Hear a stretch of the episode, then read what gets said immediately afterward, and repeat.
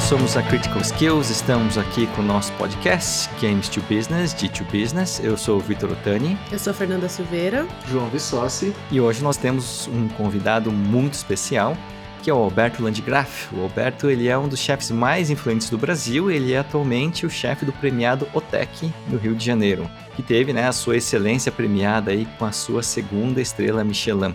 Além disso, o Alberto ele navega pela música, cinema, fotografia, arte, arquitetura e, é claro, né, com o mundo dos board games, com o mais icônico, né, o mais famoso dos board games, que é o xadrez. Então, olhem os dados. Bom, uh, Alberto, primeiro, já que a gente está falando de games to business, a minha primeira pergunta é como que vem a sua relação com xadrez, com os board games? Né? Como é que surgiu aí essa, essa paixão? Olha, é, veio através do meu avô, meu avô de origem japonesa, ele e um tio também que era da parte japonesa da família, só para deixar claro, metade da minha família é japonesa por parte materna, e minha parte paterna é alemã, até por causa do sobrenome aí.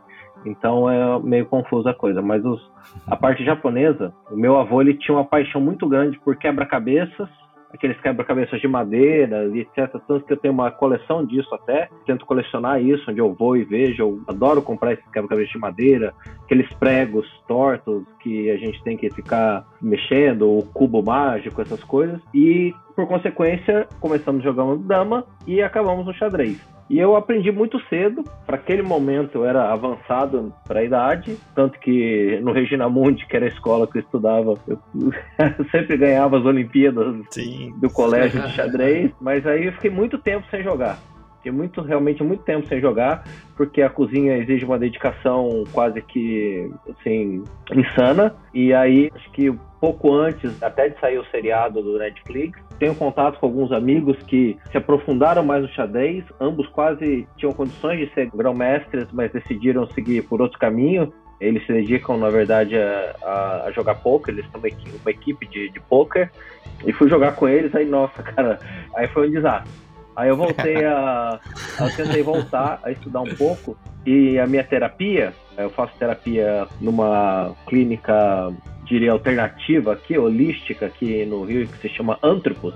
Uma das atividades é um grupo de xadrez que eles têm aos domingos. Ah, olha aí, que legal. Que eventualmente eu legal. vou lá e frequento, que o, o terapeuta-chefe lá ensina a jogar, coloca as pessoas de, do mesmo nível, de níveis diferentes, mas para incentivar a interação social, na verdade. Eu já cheguei a falar para ele, eu falei, olha, às vezes é bom eu nem ver, porque eu sou meio competitivo, eu, eu venho de uma origem muito competitiva, então a parte da interação não vai ficar tão aí. E os board games modernos, então assim, eu sou muito dos, dos quebra-cabeças, dos puzzles. Vitor sabe, eu estudei física na faculdade, Sim. não cheguei a concluir a, o curso, mas eu fiz física é, assim, o mundo dos enigmas e dos problemas, dos quebra-cabeças, é, é, um mundo que eu sempre gostei muito. Tanto os manuais quanto os de, de lógica, questões de lógica. Agora, esses board games mais modernos, mais atuais, que parece assim, que você está jogando um videogame no tablado, eu não, não me envolvi tanto. Porque eu já estava muito envolvido na cozinha, eu acabei me perdendo. Então, sim, assim, sim. Eu, acho que para mim eu parei no, no banco imobiliário de imagem e ação. Aí depois disso, eu já não conheço mais nenhum. Você comentou ali, né, quando a, a série do Netflix saiu, você estava falando do, do Queen's Gambit, né? É, sim. Como é que é o nome em português? Gambito da Rainha. Gambito da Rainha. Isso, legal. Série muito legal Isso. mesmo. Eu fiquei curiosíssimo para saber como é que é essa prática do grupo terapêutico lá com o xadrez. Vocês vão jogar xadrez e aí tem alguma atividade que é feita com quem está jogando ali? Algum Algum, ou, ou vocês simplesmente. É, é, é mais uma coisa para vocês interagirem mesmo? É, é mais para interagir mesmo. É só para um momento de descontração e. É, com certeza o, os profissionais lá estão observando aquilo, as reações e a postura das pessoas de alguma maneira, mas eles Legal. não mexem muito com a galera não. Eles tentam separar só por nível lá, é, se você está uhum. aprendendo, se você quer só observar, se você quer só olhar, conversar e fica lá. Só que isso é uma coisa que faz é, algum tempo que a gente não faz, né? Porque passamos aí esse período da, da pandemia, né? Então é tá voltando agora. Faz algum tempo que eu não vou, mas acho que já dá para voltar a frequentar. Você se adaptou a essa parte da, da pandemia com jogando online de alguma forma ou acabou parando mesmo? Eu acabei parando mesmo. Não, uhum. teve nada assim muito que eu fiz online na pandemia. Quer dizer, eu fiz bastante coisa online na pandemia, mas eu quis mesmo abstrair ali naquele momento e desencarar da vida ali e usar aquele tempo para desligar, porque a gente nunca consegue desligar 100%. Para mim é, era muito difícil desligar 100%, porque mesmo eu de férias, com WhatsApp, com mídias sociais essas coisas, eu estou envolvido e preocupado com o meu trabalho, com o meu restaurante. Então, é, foi um momento que eu consegui ficar offline realmente pela primeira vez em 15 anos. Foi nos quatro meses do ano passado, do lockdown do 2020, uhum. quatro, cinco meses. Então eu usei para isso mesmo. Eu não queria me conectar com nada. Lógico, eu assisti algumas séries que estavam atrasadas, eu li bastante livro, tinha muita leitura atrasada para fazer e esse tipo de coisa. Mas eu fui o contrário. Eu sou muito conectado, então usei aquele momento para me desconectar totalmente e me fez muito bem. Era uma coisa que eu precisava. Justo. Eu conheci, né, o Epice na época aqui em São Paulo, antes de você evadir o Rio de Janeiro e ficar longe aqui, fica um pouco mais difícil de eu ir visitar você. Mas eu fico pensando assim, como que é para você, que eu sei, né, tem essa coisa de não desligar, de estar tá sempre pensando nas coisas, como que é para você é, administrar um, um, negócio, né, uma empresa, assim, um business que exige um, um grau de exigência da, de padrão de qualidade em tudo o tempo todo, né? Você tem que sempre que entregar a, a perfeição. Tanto é que foi aí com né, duas estrelas Michelin, mas você tem que manter esse padrão, né? Como que é para você isso? Olha, é bem complicado e até no meu período do EPIC em São Paulo eu não sentia tanto esse peso dessa responsabilidade. Aqui no Rio eu comecei a sentir um pouco mais porque o Otec é um restaurante superior ao Epice em vários aspectos, em todos os aspectos, digamos. E também o Otec teve uma coisa que o Epice não teve, duas coisas que foram chaves. Uma, expectativa da abertura, porque quando eu abri o Epice ninguém me conhecia, nas minhas primeiras duas semanas acho que eu tive três clientes, enquanto no Otec, assim, antes da gente abrir, a gente tinha três meses já reservados para frente. Uhum. Então foi criada uma expectativa muito grande e as mídias sociais. Quando eu abri o Epice, foi logo que começou o Instagram e não sei se vocês vão lembrar, o Instagram antes era só para o aplicativo do, da Apple. Então era muito pequeno as comunidades, não era, não tinha esse alcance que tem hoje. Aí abriu para Android e virou essa ferramenta. O Instagram começou como um novo Orkut, digamos assim, né, de comunidade de amigos se transformou em trabalho para muita gente e hoje é até uma ferramenta de destruição que as pessoas usam para fazer mal para as pessoas. Então, teve essas duas diferenças, essa coisa da expectativa e as mídias sociais com todas essas transformações que ela teve nesse período, sabe? Então, eu abri assim com uma pressão muito grande. Eu já abri precisando ser o melhor restaurante do Brasil. Eu não tinha uhum. opção. Então eu, é, o Vitor acompanhou né, esse período, a gente se falou bastante esse período. Isso foi um peso muito grande nas minhas costas, uhum. porque eu tomei algumas decisões que geralmente não se tomam. Por exemplo, eu vim com uma equipe toda nova, eu decidi fazer, não refazer nenhum prato que eu fazia em São Paulo. É, assim, foi um recomeço total mesmo, uma reinvenção total do, de quem eu era como profissional tanto no que vai no prato de comida, da maneira que eu liderava a minha equipe, da maneira que eu interagia uhum. com o cliente. E quando a gente vai ser cozinheiro, você estuda na escola comida, né? Fazer comida. Só que quando você vai trabalhar no restaurante, você tem que ser ao mesmo tempo empresário, você tem que ter uma pessoa pública, então você tem que ter um mínimo de um media coach, alguma coisa assim. Né? Uhum. Você vai aprender isso depois, que você não pode falar qualquer coisa e o que você fala reverbera e pode te causar problemas ou não ou pode ser benéfico para você se você falar bem as coisas corretas. E você tem que ser o pai de todo mundo, o líder, né? Que tá todo mundo ali, na verdade, trabalhando no restaurante por você, porque eles veem você uma figura de admiração, que você é uma pessoa renomada, já querem estar perto de você. E tem os clientes que querem se aproximar de você também, para querer ser teu amigo. Muitos clientes querem que você conviver socialmente com você, porque o chefe hoje é uma figura, se tornou né, essa figura importante na sociedade, nos programas, por causa dos programas de TV e as mídias sociais e tudo isso, Sim. como a gente falou.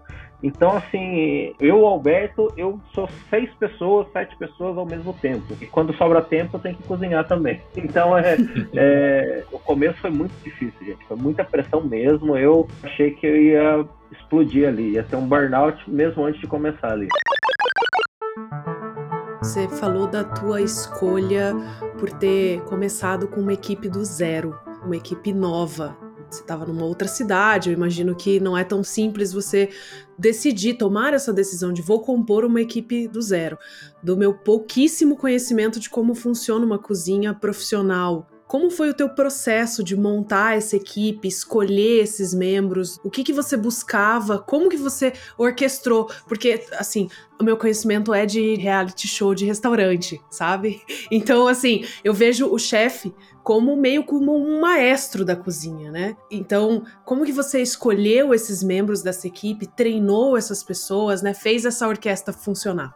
Tá, então eu já vou falar aqui sobre a relação entre TV e cozinha pra gente já deixar isso aqui, porque eventualmente isso vai surgir de novo. Com certeza. Hum. Programas de cozinha são programas de entretenimento. Eles não são programas de comida, de fazer boa comida. São programas, eles estão numa plataforma de entretenimento.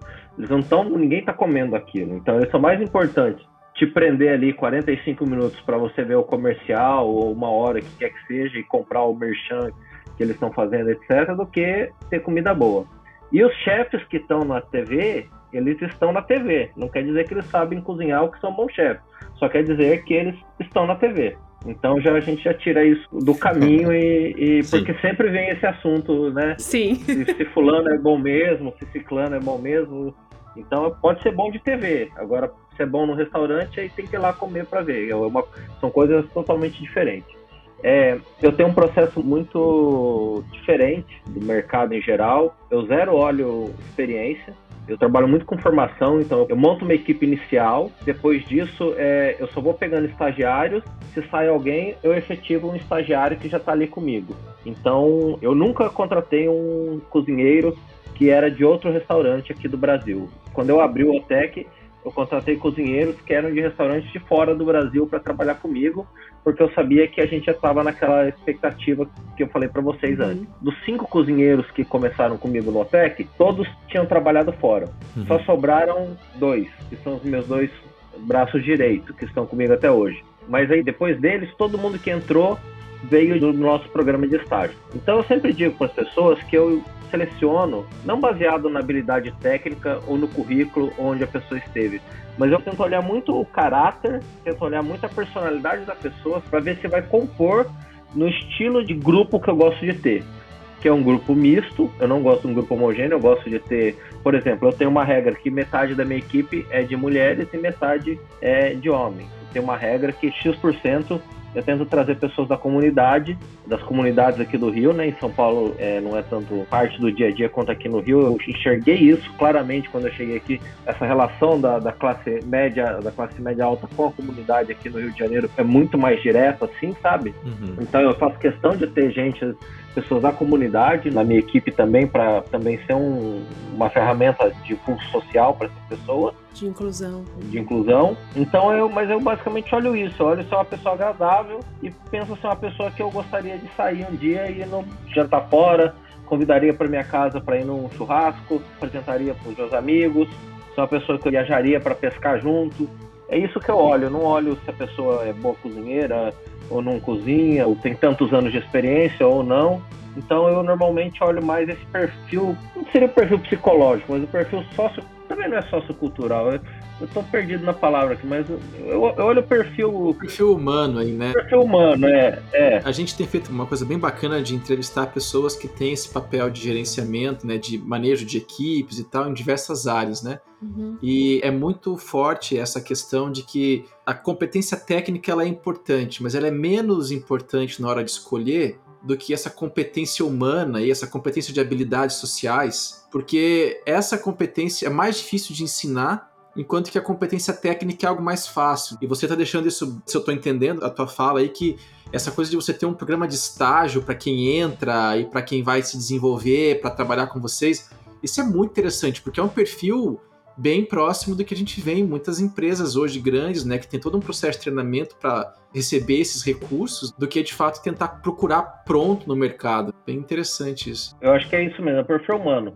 mas é o perfil humano que eu gosto. Entendeu? Sim. E não tem certo e errado. É que a cozinha, durante alguns anos, se teve uma imagem muito assim, ah, que o cozinheiro tem que ser tatuado, né, não dormir, beber, cheirar, é, fuck you, motherfucker, não sei o que lá, tatuagem do, de um cutelo no pescoço, não sei o que lá, entendeu? E eu sou totalmente o oposto disso. Eu mal saio, não bebo, não uso nenhum tipo de droga, é, eu sou uma pessoa extremamente tímida, introvertida, sabe? Eu sou muito mais no meu tempo livre de esportes e, e de coisas relacionadas à saúde do que necessariamente a coisas, é, sabe, da, da noite e da noitada. Então, é, eu preciso de gente com esse perfil ali trabalhando comigo, Sim. porque é as pessoas que eu vou conviver no dia a dia.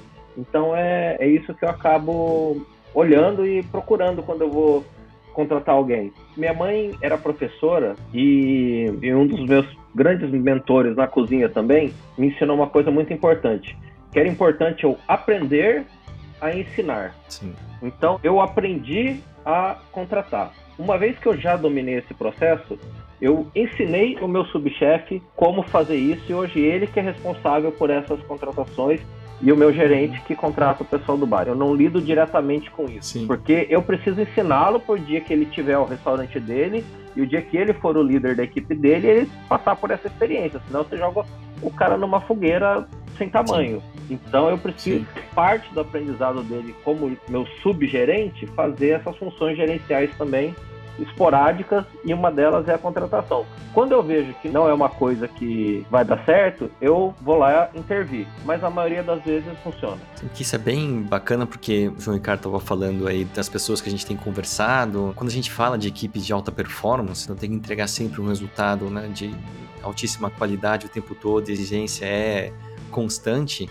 Uma das coisas que a gente é, percebeu em comum em todos esses ambientes é que a gente consegue treinar a parte técnica, mas onde o problema está mesmo é nesse relacionamento que a gente chama de soft skills, né, ou habilidades sociais, mas é justamente isso que você falou que é a sua prioridade, né? Assim, como é que essa pessoa vai se encaixar nesse ambiente que eu tô e que eu tô gerenciando e que eu tô orquestrando ali? A parte da cozinha, parte cozinhar, é uma seleção natural lá dentro, entendeu? Se a pessoa não conseguir aprender, não conseguir absorver o conhecimento, não conseguir começar a contribuir no tempo hábil, se ela vê que ela não se encaixa, não tem habilidade técnica para estar ali, ela mesma não vai querer continuar ali, entendeu? Eu vou falar uma coisa assim, e baseado nisso, então eu tive o Epice por cinco anos e estou indo para o terceiro aniversário do OTEC. Então são oito anos, eu posso te dizer que eu já tive mais de 110 funcionários, 120. Eu só demiti dois por insubordinação e eu tive até hoje um processo trabalhista quando faltava um dia para fechar a janela da pessoa poder me processar do EPICE. Então, assim, as pessoas sempre olham para os prêmios, né?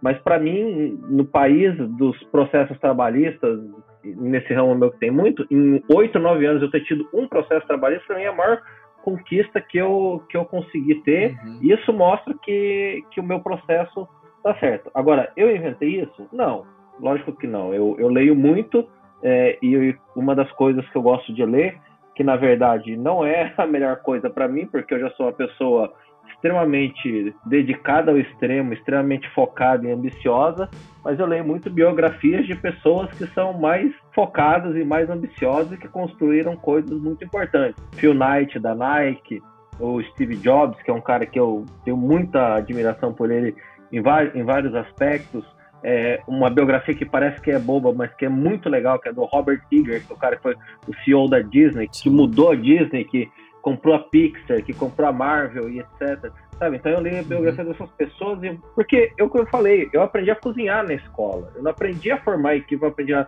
eu tive que depois ir buscar uhum. aprender como fazer isso. E isso o restaurante também é uma coisa muito boa, porque te dá um networking infinito. Então eu tenho amigos que são CEO de empresas Forbes 500, tenho amigos médicos importantes como o Victor, tenho amigos, é, é, eu tenho amigos é, da, dessas áreas da, da, criativa que eu gosto muito, do design, da arquitetura, e você vai absorvendo o conhecimento dessas pessoas, às vezes ali só por osmose, só por estar perto, por olhar, por ver como a pessoa se comporta. Às vezes você fala, cara, posso tirar uma dúvida com você? Posso te fazer uma pergunta? Sabe, você não gasta isso à toa. Essas esses cartuchos você tem que gastar para atirar a testa do urso só hora se o urso vier para te atacar. Mas você, Sim. então o restaurante ele tem essa vantagem, te dá um networking imenso que você pode utilizar aí a qualquer momento para esse aprendizado. Então eu fui aprender também, eu fui buscar como construir essas, essas equipes. Então eu gosto muito que, por exemplo, o meu subchefe tem filho, esposa. Eu, quando abri o Otec, era casado, hoje eu sou divorciado. Então eu tinha que ser um ambiente familiar, um ambiente com clima leve, com clima é, gostoso e agradável, porque eu gosto que as pessoas levem os filhos, quem tem mãe vai lá frequentar o restaurante, pai e mãe, sabe? Vão visitar a gente, os amigos estão sempre ali nos horários da refeição da equipe. Então, esse clima de família é muito importante para mim. Legal, porque a imagem que a gente às vezes tem, né, um pouco aí por conta do que a gente vê na televisão, é que o clima ele não é desse jeito, né? E quando você fala, olha, a gente tem que manter um clima porque afinal de contas são as pessoas que eu vou trabalhar todos os dias e eu preciso que elas trabalhem junto comigo e não contra mim. Faz todo sentido isso que você está falando. Sim. Eu vou ir num ponto te dizer que esse perfil de cozinha é único no Brasil. Assim, você vai na minha cozinha, você não parece que você está num restaurante e é uma das coisas mais elogiadas quando a gente vai lá que é porque é uma cozinha totalmente aberta, né? O Vitor já viu bastante foto. Sim. Eu não tenho divisão nenhuma, não tem uma parede, um vidro, um, uma bancada, nada entre a cozinha e o salão. Uhum. Quem leva a comida para os clientes são os próprios cozinheiros. Então a gente está muito próximo, a gente interage diretamente com os clientes.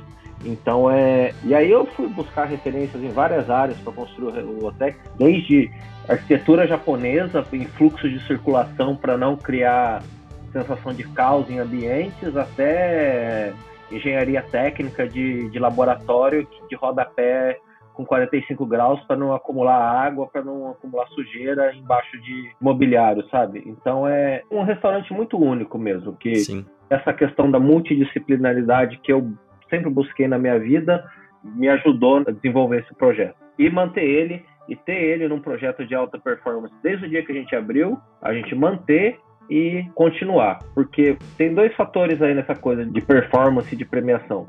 Você surpreender é muito fácil, você continuar surpreendendo é a questão. Então a gente continua, são três anos, mas a gente continua sempre em evidência, sendo falado e as pessoas voltando. É, isso é o número um. O número dois é que todos os dias entram 25 a 30 pessoas no restaurante para ter a melhor refeição da vida delas. Ninguém vai ao meu restaurante com outra coisa na cabeça senão isso.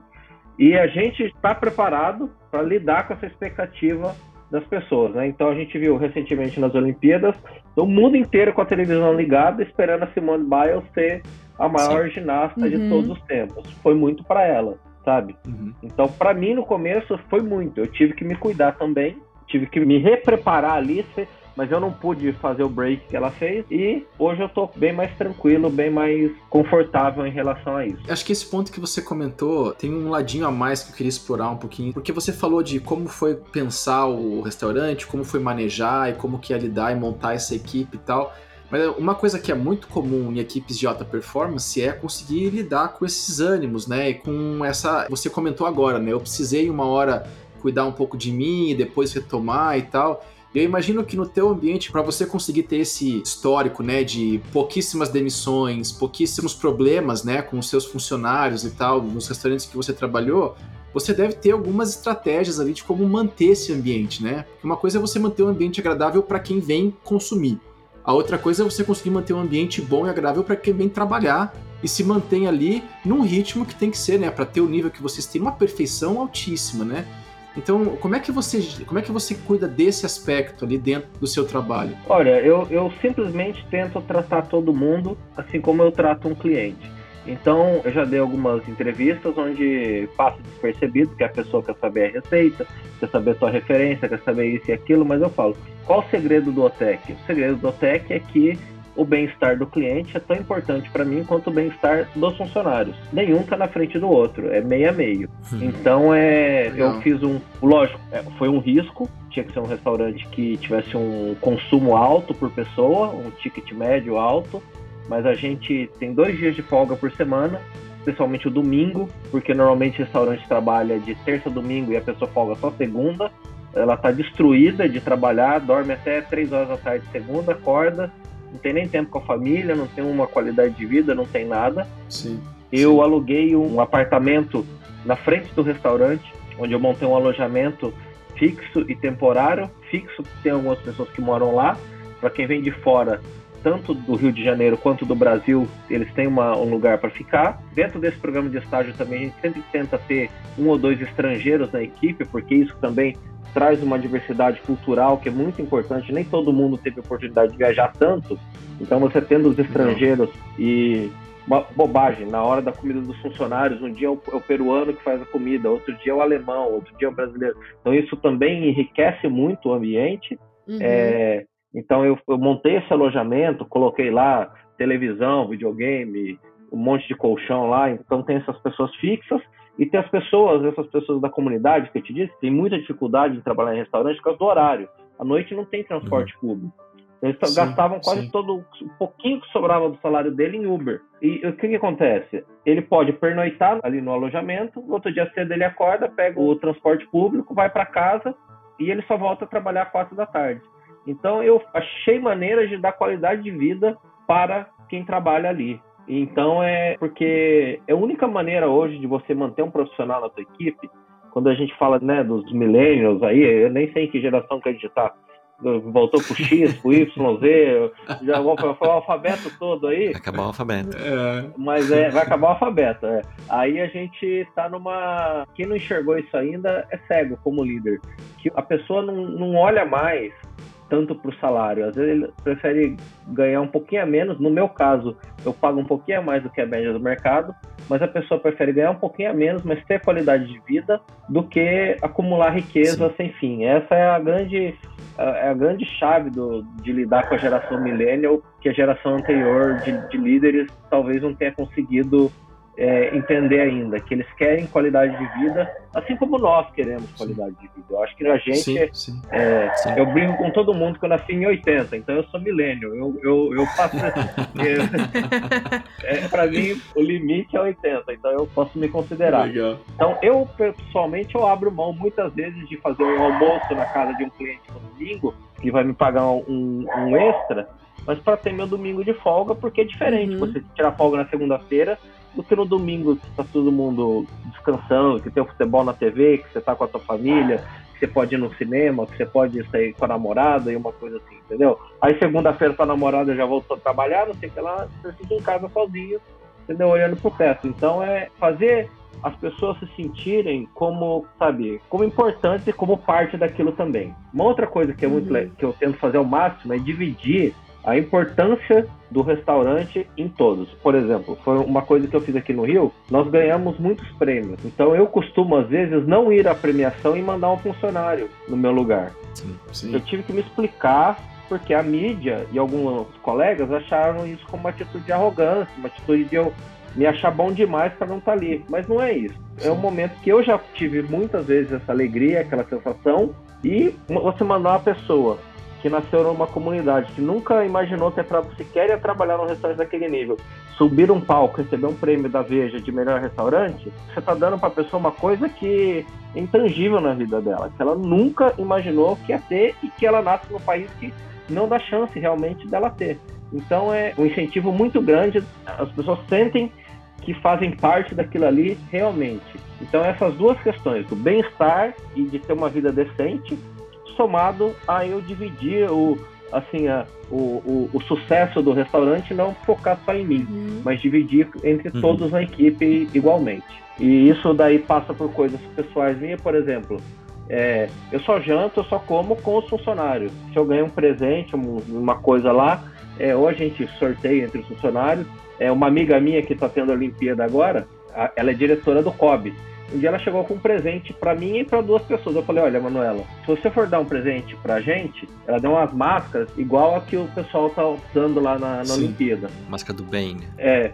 Eu falei para ela, Manuela, eu só posso pegar esse presente se você tiver para todo mundo, senão é melhor você não dar. Aí um dia antes dela viajar para Tóquio, ela foi lá e deu uma para cada um, então assim, sabe? Legal. Então eu tento ter essas atitudes também de não privilegiar ninguém dentro da equipe, uhum. independente de hierarquia. Uhum dessa coisa da horizontalidade também, que funciona bem no discurso, é difícil ali, e tento incentivar a minha liderança a ser como eu, eu não ter essa questão do ego, sabe, de de deixar o quem vem de baixo brilhar também, aparecer, sabe?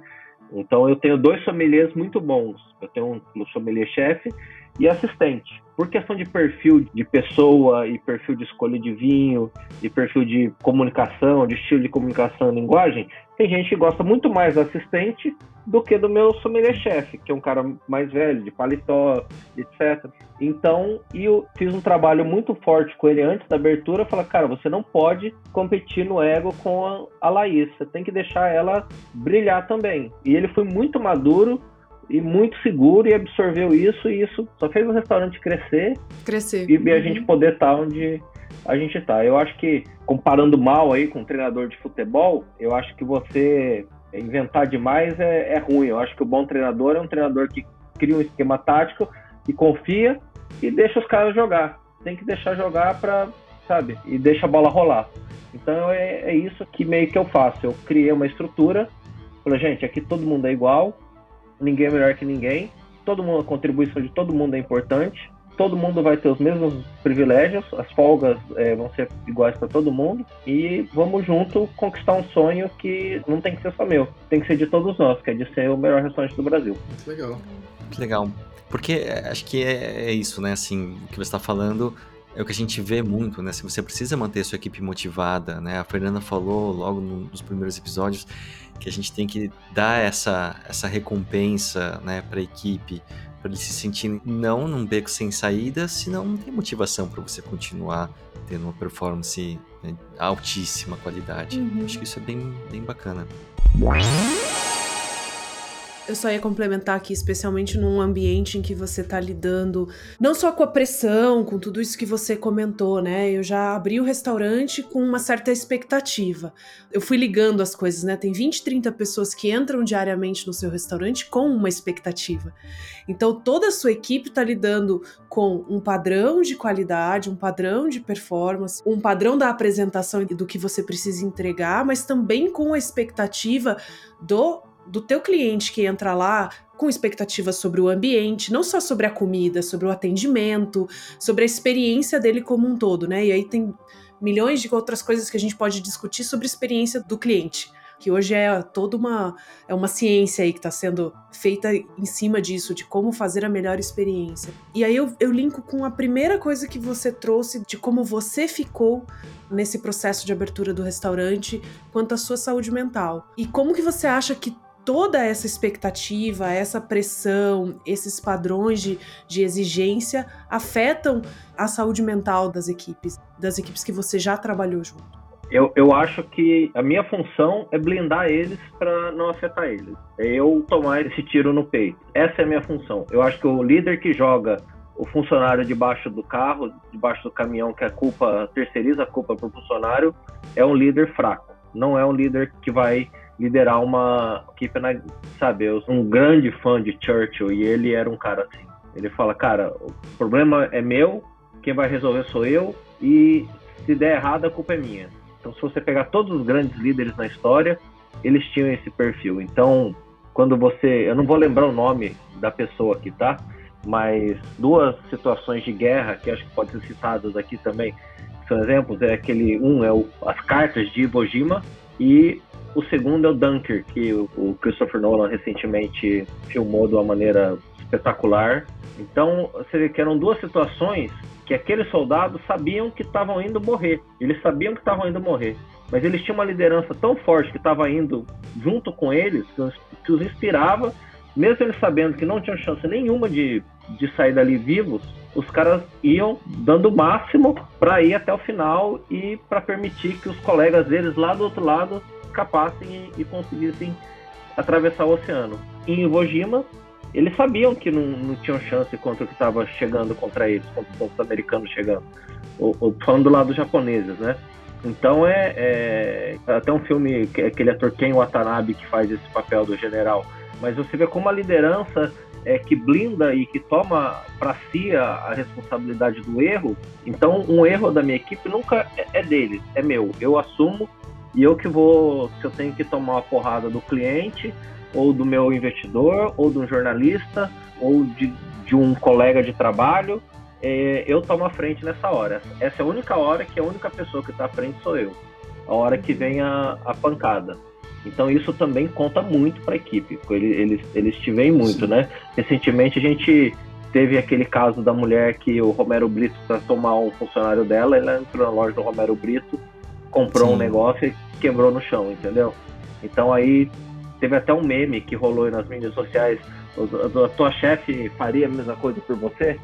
Sabe?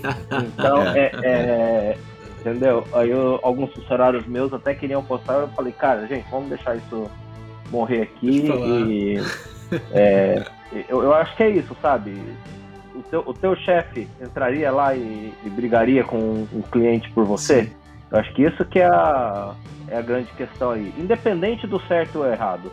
Depois você vai resolver isso internamente, porque ninguém Sim. é perfeito e nenhum processo é perfeito, né? Sim. Quanto a, a, também uma coisa que o João perguntou, eu usei também no OTEC, quando eu comecei, a gente, eu fiz umas diretrizes, eu posso até mandar para vocês por e-mail depois para vocês Opa, lerem, por favor. baseada naquele sistema 5S da Toyota. Ah, sim. Então é que é Legal. a limpeza. Qual a melhor uhum. maneira de manter o ambiente limpo? Não sujar. Organização sempre colocar de volta antes de ir para a próxima tarefa. Coisas básicas, então eu preparei o um material é que a gente estudou a exaustão com a equipe que num sistema de produção que foi criado pós-guerra para retomada da economia japonesa e aí se cria uma cultura que quando vem um estagiário novo ele automaticamente absorve aquilo por osmose dos uhum. outros, entendeu? Se o cara pega um sal, deixa fora do lugar, um, já vem um outro mesmo e fala, cara, olha, quando você usar, pega e devolve no lugar. Devolve. Então, assim, a gente todos vamos ter menos trabalho. E aí, recentemente, você falou de livros, eu tenho um amigo que se chama Rodrigo Rocha, ele é daquela empresa American Health, que comprou a Mil. Uhum. Ele é diretor sim, sim. global de marketing deles, é um cara genial. E ele escreveu esse livro aqui, Sistemas de Estratégia Minimalista. E ele deu alguns exemplares. Legal. E o sistema dele é dos quatro E's, é diferente. E aí, que é elegância, eficiência, eloquência e êxito. Então, que fazia mais sentido ainda para o restaurante. Então, eu estou uhum. transicionando do 5S da Toyota, que é uma coisa muito operacional, industrial, para esse sistema dele, que é uma coisa que traz mais finesse e elegância na cabeça da pessoa para o produto que você vai entregar, que é entra naquilo que a Fernanda falou, que é o a experiência com o cliente, entendeu? A gente já evoluiu, eu já evoluí internamente para esse ponto agora nos briefings que eu faço com a equipe. Legal. Então a gente tem que começar com uma linha de produção e agora a gente está fazendo essa linha de produção se uhum. transformar em algo elegante e agradável para o cliente cada vez mais. De linha de produção eu entendo um pouquinho. Você falou no 5S já veio todas as coisas com que eu trabalho e com eu trabalho em indústria automotiva, então está bem vivo aí no nosso. E, e vem para mim, né? O que uma coisa aí sobre saúde mental que o João falou também. É, é que eu tive um sabático aí de dois anos entre o, o EPIC e o OTEC, e foi muito bom para clarear minha cabeça. E eu falei que eu vim para o Rio para me reinventar e como chefe, como líder, como pessoa, como pessoa pública. E hoje em dia você precisa assumir para poder reaparecer. E um mês e uma semana não é suficiente. Então eu Sim. fiquei esses dois anos aí pouco ativo na mídia social, não dei entrevista nenhuma, falei muito pouco sobre o projeto, o que ele ia ser, não fiquei falando meses antes que, que ia abrir, que não ia sabe? Fui tentando manter a expectativa, fui me, fui me preparando fisicamente, psicologicamente, viajei, fiz duas viagens para o Japão que mudaram totalmente minha maneira de, de pensar muita coisa em relação à, à vida, à profissão e tratamento das pessoas no dia a dia, sabe? Então eu tive esse período de, de descanso mental para planejar tudo isso. É, foi difícil, porque eu não uhum. tinha trabalho, então aparecia um jantar aqui, uma coisinha ali, é, umas coisas esporádicas assim. Então foi muito difícil por esse ponto de vista. É, eu tive muito apoio da família da minha ex-mulher, que eu tenho que ser eternamente grato a, a eles por esse por me ajudarem nesse período. A mudança de cidade ainda, mas se eu não tivesse tido esse sabático, essa pausa, é, o uhum. Otec não seria o restaurante que é. E vocês veem, a gente, eu falar que eu migrei do 5S para o 4E. É importante eu também saber, João, e eu passar para a equipe que a excelência nunca para, né? Você tem que sempre estar tá se movimentando para continuar. Tem que sempre treinar para continuar igual, pelo menos, entendeu?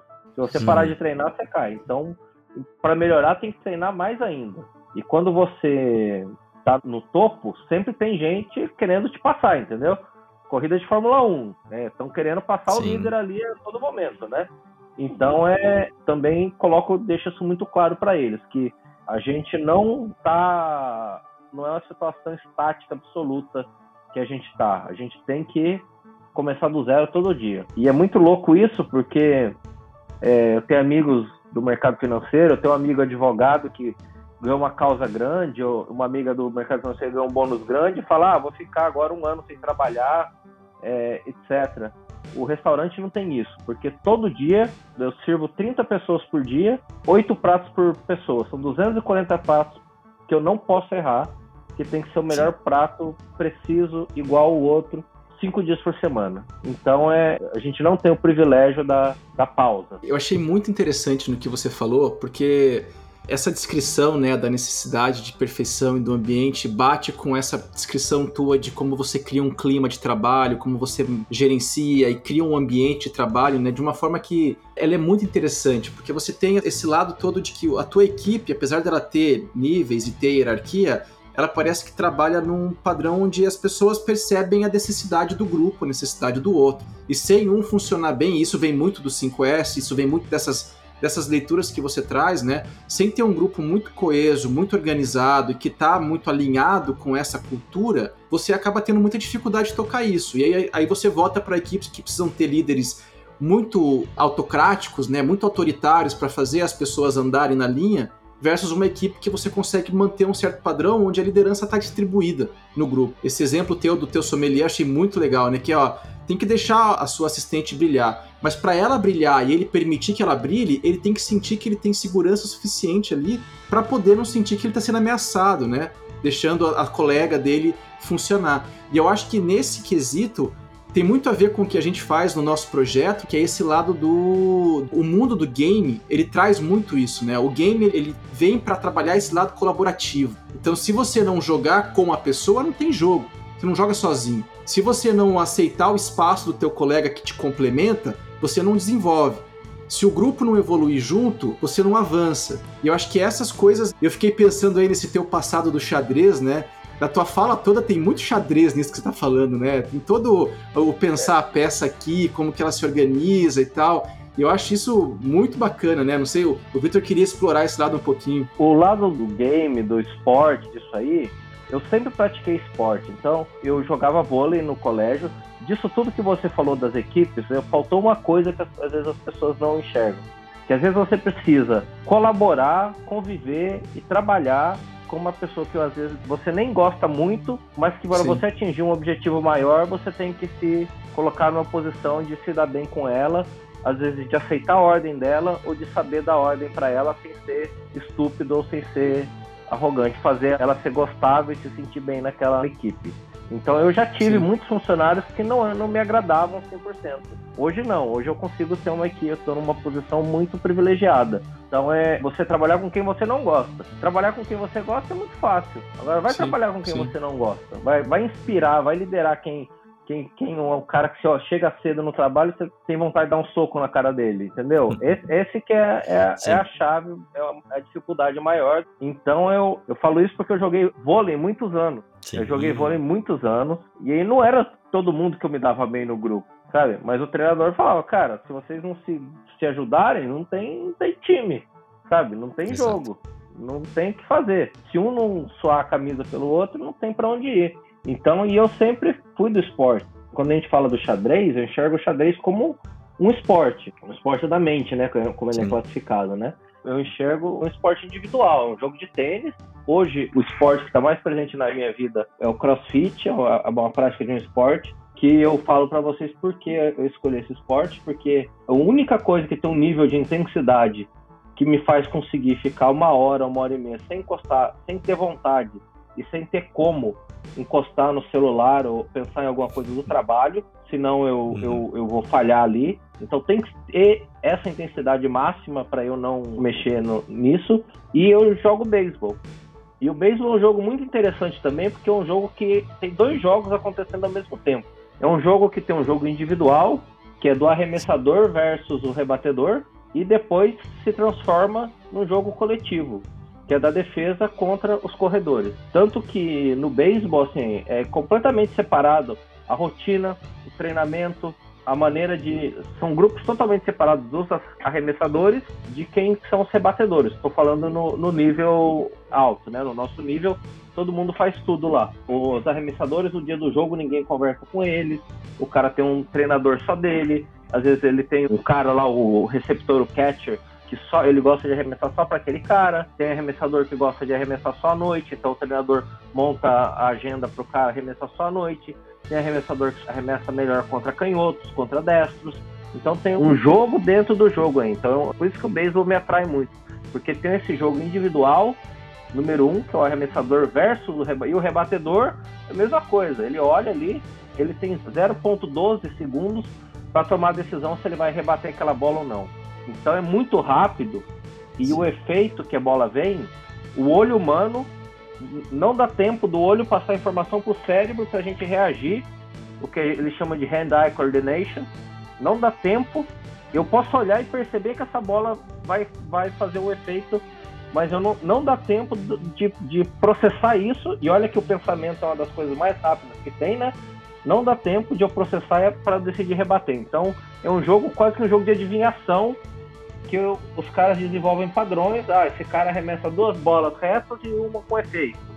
Oh, será que para mim ele vai arremessar duas de efeito e uma reta? E pro outro, sabe? Então fica essa. E fica a galera lá fazendo os estudos. Tanto que o beisebol foi, teve aquele filme Moneyball que hoje todos os times de beisebol são geridos mais por gente que é formada em Harvard, Yale, essas coisas, do que por por gente de formação esportiva. É, é um jogo totalmente de números hoje. Então isso me atrai muito, estatística pura. Legal. Porque é, o que eu queria fazer, né, assim, de comentar com um paralelo, é que, claro, assim, a gente não está falando do, do esporte de, de altíssima performance, né, em que você tem que treinar para isso, mas essa coisa de você formar um, uma equipe, um grupo e vocês terem um objetivo em comum, né? Que você falou lá do, do, do treinador. Quem que era o treinador lá do Regina Mundi? O Dema, o Dema. Isso mesmo, o Dema. que fala, né, assim, ó, você pode não gostar da pessoa do seu lado, mas você tem um objetivo em comum, né?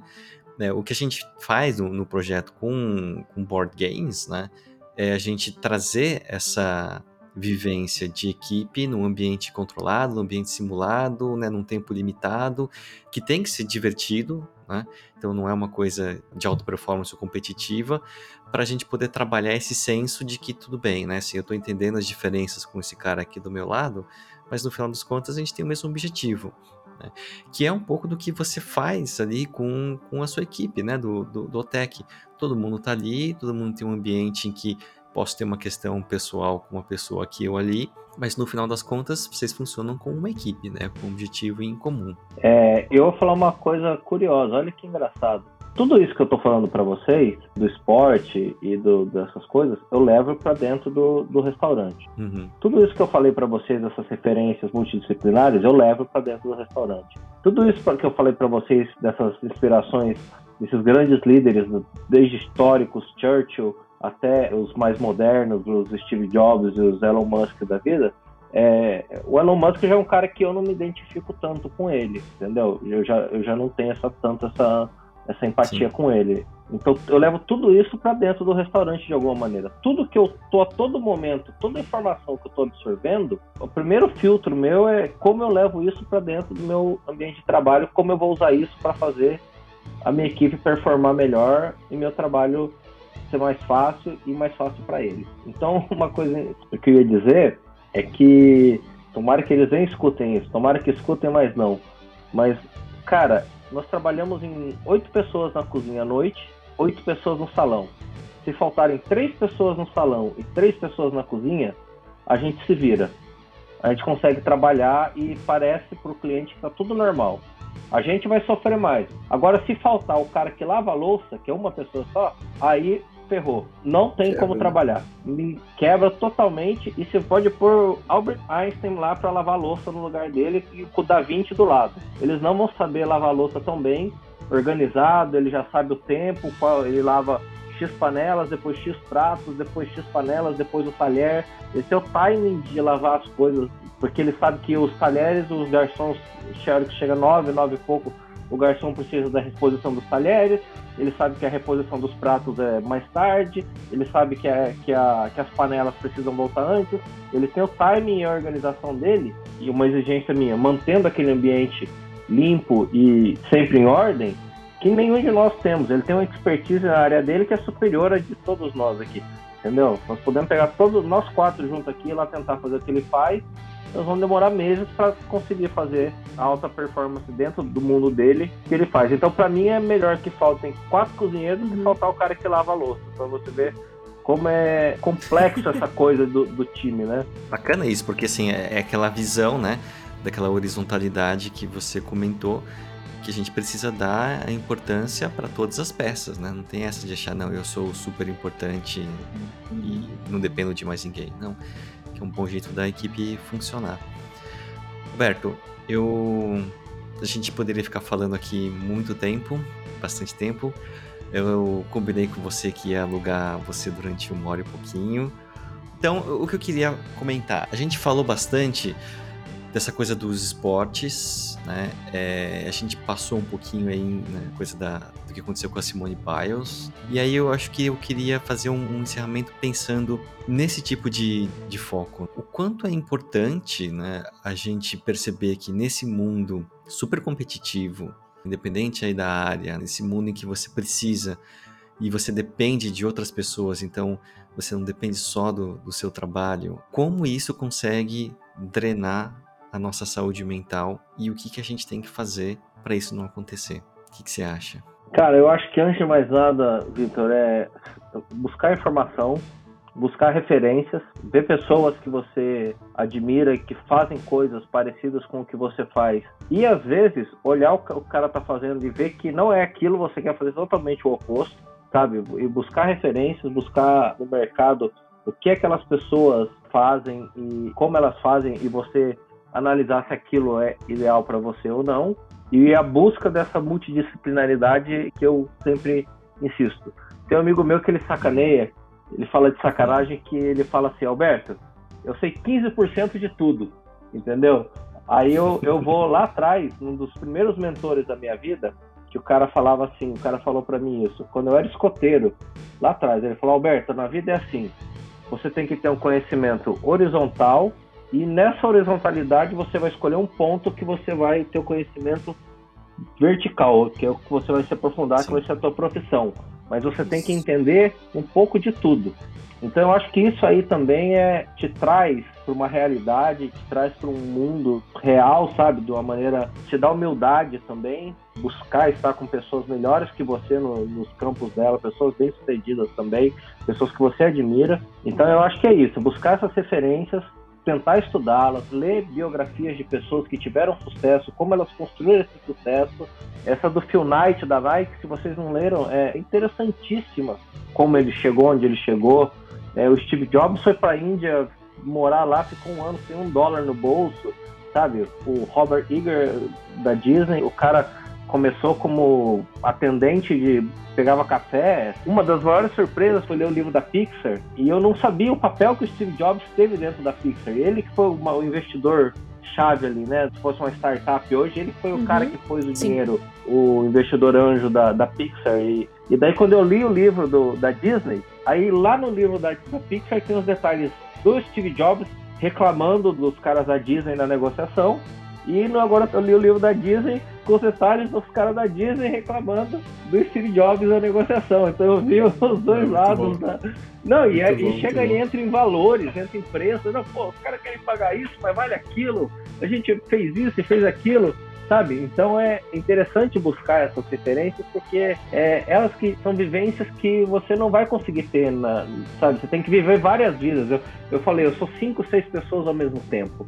Então eu preciso entender quem é o melhor em cada uma dessa, dessas pessoas que eu sou e como eu não consigo vivenciar isso porque não tem tempo, não, a gente não tem cinco ou seis vidas para viver, você buscar o, o, melhor em cada, em cada área e tentar se, se inspirar nela. Você falou do conceito do horizontal e do vertical, né, da, de conhecimento. Então eu estou no mundo corporativo, isso é algo conhecido, que é o que a gente fala de carreira em T. Então você tem um profissional que entende de muitas coisas e como essas coisas são conectadas, mas ele é especialista em uma coisa só. E aí eu fiquei tentando transferir isso para o teu ambiente, né? Então você tem pessoas na tua equipe que conhecem de todo o teu processo do, do restaurante, mas elas têm uma função, uma especialidade, né? E como isso se complementa. Então eu gosto muito, muito, muito do conceito de carreira em T, porque tira esse mito de que você tem que ser um super especialista em uma coisa e que você pode sim ter conhecimentos que se complementam e como as pessoas se complementam numa equipe. Então eu gosto e quando eu contrato eu procuro profissionais que tenham essa essa visão de que quer conhecer um monte de coisa, mas tem uma coisa que chama mais atenção delas, uma coisa que elas se aprofundam mais. Eu propositalmente também tenho um cross-training também ali dentro, sabe? Porque como é tudo aberto, uhum. tá todo mundo em todo momento, então o pessoal da cozinha é, prova e experimenta tudo que o pessoal do vinho faz, o pessoal do Sim. café, o pessoal do bar e vice-versa. O pessoal do salão e etc. provam, experimenta todos os pratos que a gente acaba fazendo. Então é o formato ali também ajudou nisso. Muito legal. Bom, eu só lembrei de uma coisa, né, quando você falou da, da arquitetura do OTEC quando a gente estava discutindo a coisa do, do Epice, você falou, hum, não era exatamente do jeito que eu queria, né? Eu queria que tivesse a cozinha aparente. Eu acho legal porque a gente vê no, na arquitetura, né, no, no físico ali, o jeito de você pensar o jeito que você trata a sua equipe, o jeito que você trata seus clientes, né? Eu achei isso muito legal. É, eu, eu acho que também, não vou mentir para vocês, que é uma coisa para eu ter controle, para observar em real time o que está acontecendo um cliente comendo. Uhum. Então, uhum. É, vou falar para vocês que para mim chega no ponto de eu ver o cara quando eu mando um prato de carne, eu ficar observando se a faca dele está cortando bem a carne. Se eu achar que não tá, eu falo para um garçom ir lá discretamente trocar a faca do cara. Eu vejo se um guardanapo caiu, eu fico, sabe, eu fico para ter essa questão de eu ter o controle total a todo momento de tudo que está acontecendo. Então não tem ninguém que está trabalhando no restaurante durante a operação que não está sobre o meu campo de visão. Então eu consigo ter esse controle total. Isso também faz parte desse perfil de liderança dessas pessoas que querem chegar longe e ter alta performance. Uma coisa que eu não citei também, que foi, a minha, foi o auge da pandemia para mim, que foi o, o documentário do Jordan, The Last Dance. The Last Dance, sim. Mas a questão é que todo mundo olhou muito pro Jordan, pouca gente olhou como a liderança do Phil Jackson para colocar sim. o Dennis Rodman, que dava porrada sim. no Jordan no começo da carreira dele, e o Jordan aceitar aquilo porque ele sabia que ia ser melhor para ele, ia ser, sabe, teve a, aquela coisa icônica que eu leio muito a imprensa americana que o, que o Rodman chegou uma hora e falou, cara, eu preciso ficar em Vegas na putaria uma semana, no meio da temporada. E o Jordan aceitou, falou: cara, vai lá, faz o que você precisa fazer, mas volta porque a gente tem um campeonato para ganhar. Então, o Jordan era um cara que tinha essa visão: ganhar a qualquer custo, e eu preciso do time, e eu preciso de um time bem preparado para conseguir isso. Então, também é um, um outro grande exemplo e inspiração para mim nesses quesitos de liderança, tanto Jordan quanto o Phil Jackson. Olha, mas é, eu não consigo deixar de imaginar o Alberto toda noite antes de dormir, sentado, deitado na cama, daí o teto dele vira o salão do restaurante, ele fica pensando todas as movimentações que vão acontecer no dia seguinte. ah, né? certeza. certeza. Eu vou, eu vou contar uma coisa que você talvez já tenha feito, porque você trabalha com 5S. Você já fez o diagrama de espaguete da movimentação da tua equipe dentro do restaurante? Já, já, eu te falei. Ah. Essa é a melhor para você ver. Só que o meu é assim, é baseado, como eu te disse, no, naquela igreja, que não sei se vocês sabem, é uma igreja linda que o Tadao Ando tem no Japão. E a gente criou esse ciclo de. O, o meu foi o oposto. Eu não observei onde que a equipe estava indo. Eu disse para eles onde eles poderiam ir ou não. Então é como é um salão circular, então Uhum. a gente tem uma movimentação para dar a sensação para nunca ninguém trombar em ninguém, ou nunca ninguém é, bater um prato ou fazer barulho e etc. E a Legal. gente tem uma jogada com as, com as mesas, o posicionamento das mesas, que as pessoas estão de costas para esses corredores. Então a Uhum. pessoa passa o jantar todo, às vezes, sem ver essa movimentação. Porque essa mínima distração visual que você está ali passando, Uhum. às vezes não é uma coisa perceptiva que você olha, mas você sai do restaurante e fala, cara, tinha algo ali que me incomodou. Que para mim é acústica Sim. e esse excesso de movimentação no campo visual do cliente. Então, são duas coisas que. E o Tadawando é outro cara que eu te falo, o cara fez arquitetura por correspondência. Naquele. Não tinha na palavra cruzada, o Instituto Universal Sim. Brasileiro lá que você fazia o curso de eletrônica. Sim, Ele, sim. O cara, os maiores arquitetos da história, fez o curso de arquitetura dessa maneira. Então é. Legal. Sensacional. Enfim, as, as referências são infinitas aí. Muito bom, muito bom. Game over. Bom, eu queria agradecer a presença do Alberto Landgraf. Vou passar aqui rapidinho o pessoal fazer a- as considerações, mas o que eu queria dizer é que foi uma honra, né? Falar Imagina. aqui com você. Claro, claro que é. E eu acho que é muito legal a gente ver essa parte né, de todo o planejamento que você teve, todas as outras coisas.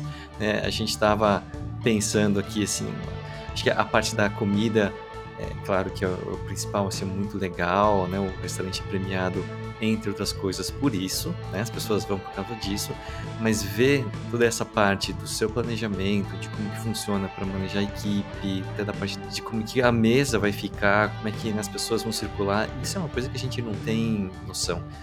A gente como cliente vai lá, sente que quer ter a experiência do melhor, do melhor prato, mas a gente não percebe o quanto por trás tem toda uma dedicação. É, então eu vou passar a palavra aqui para o João Ricardo e depois para a Fernanda.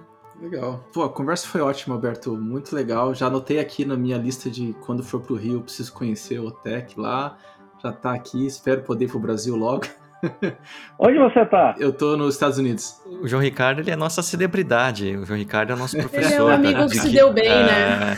Ele é o Ah, professor da Duke. University. Eles brincam com isso, mas eu conheço os amigos desses dois entrevistando aqui. Eu tô, eu tô, eu tô bem baixo na escala aqui, né? Os caras me botam pra entrevistar só gente que tá lá em cima. Pô, é muito legal. Em que cidade você tá? Eu fico em Hillsborough. É uma cidadezinha do interior da Carolina do Norte, perto de Durham, perto de Raleigh. Mas a, a cidade mais conhecida aqui próxima é Charlotte, que tem o time de basquete, né? Tá, sim. Jim Hornets. Não, e é é um lugar muito interessante pra gastronomia também. Ah, é? Eu só escuto falar que comida às vezes é uma essa- merda. É. Não, não. Inclusive um, um amigo meu, um amigo meu que é super, super ligado à gastronomia, teve recentemente é na Carolina do Sul, na verdade, Nashville, né? É, Aham, mas Nashville, aham. mas é, nas, as Carolinas aí, porque é onde teve a escravidão, a, a guerra civil Sim. etc. Então Sim. teve essa a herança da, da africana, da comida, tá toda, toda aí. Então essa comida é muito. é, seria a comida caipira dos Estados Unidos, é essa, regi tá nessa região aí. Então é, é um lugar que eu tenho muito interesse em conhecer. Espero um dia poder Pô. conhecer. A hora que você descer aqui na região, avisa que eu vou te buscar e te levo pra qualquer lugar lá. Fácil. Fácil. Vai ser, vai ser um prazer, vai ser um prazer. Vou.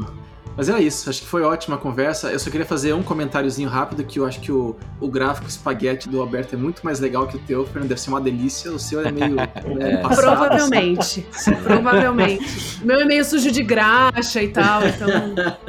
É um gráfico Mas- miojo, né? Não tem nada a ver com É. gráfico espaguete mesmo. Convidar o pessoal que está escutando aí a, a checar o nosso outro podcast da casa, né? O Ability Check. Essa semana a gente colocou lá um programa que foi muito legal com um grupo de residentes, que foi o nosso primeiro piloto do nosso projeto com RPG e, e saúde mental. E tem uma conversa super legal lá, bem, bem descontraída.